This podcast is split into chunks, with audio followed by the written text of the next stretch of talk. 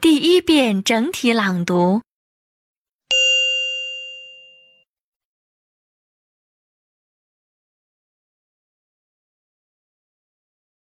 It was on a foggy day in the autumn of 1938 when I arrived in London with Aunt Huang and her husband, who had brought me to England all the way from my hometown in Nanjing. They left their luggage at their flat, and they took me together with my small suitcase to my parents' flat. But the neighbors told us that my parents had moved away long ago and no one knew their address.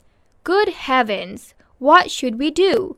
The only thing to be done was to inquire of the Chinese embassy. When we got there, we were told that my parents must still be somewhere in London as my father had held an exhibition of traditional Chinese painting in the West End not very long ago.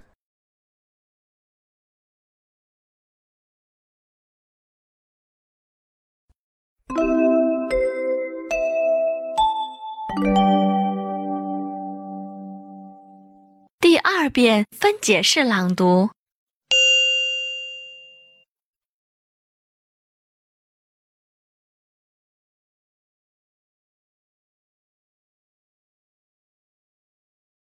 It was on a foggy day in the autumn of 1938.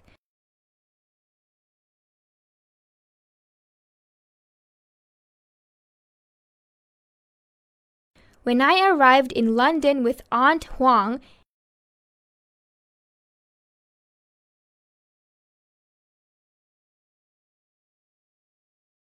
and her husband, who had brought me to England all the way from my hometown in Nanjing.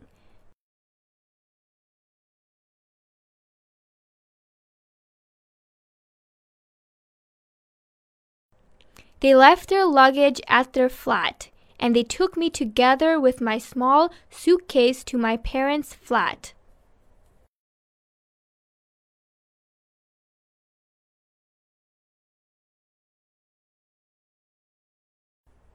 But the neighbors told us that my parents had moved away long ago and no one knew their address.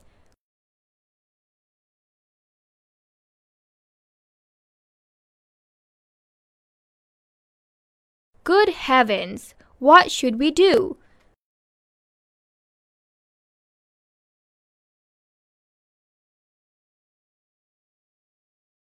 The only thing to be done was to inquire of the Chinese embassy.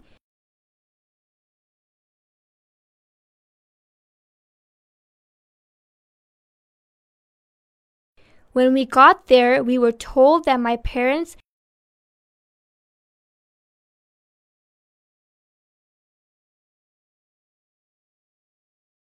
must still be somewhere in London as my father had held an exhibition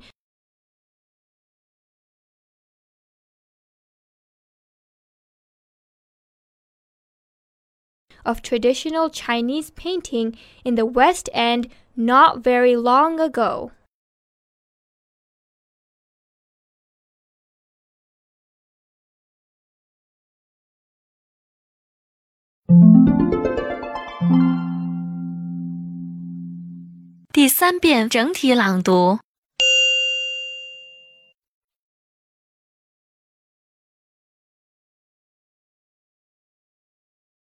It was on a foggy day in the autumn of 1938 when I arrived in London with Aunt Huang and her husband, who had brought me to England all the way from my hometown in Nanjing.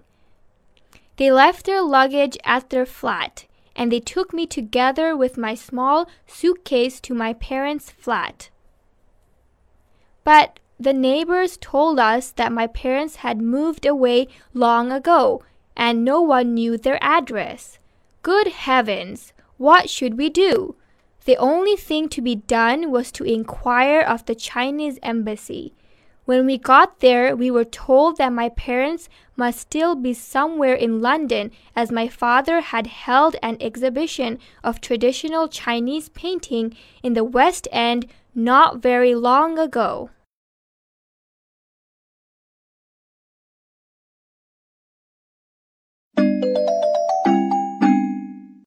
听写录音播放完毕，请用两分钟的时间将刚才听写出来的内容检查核对一遍。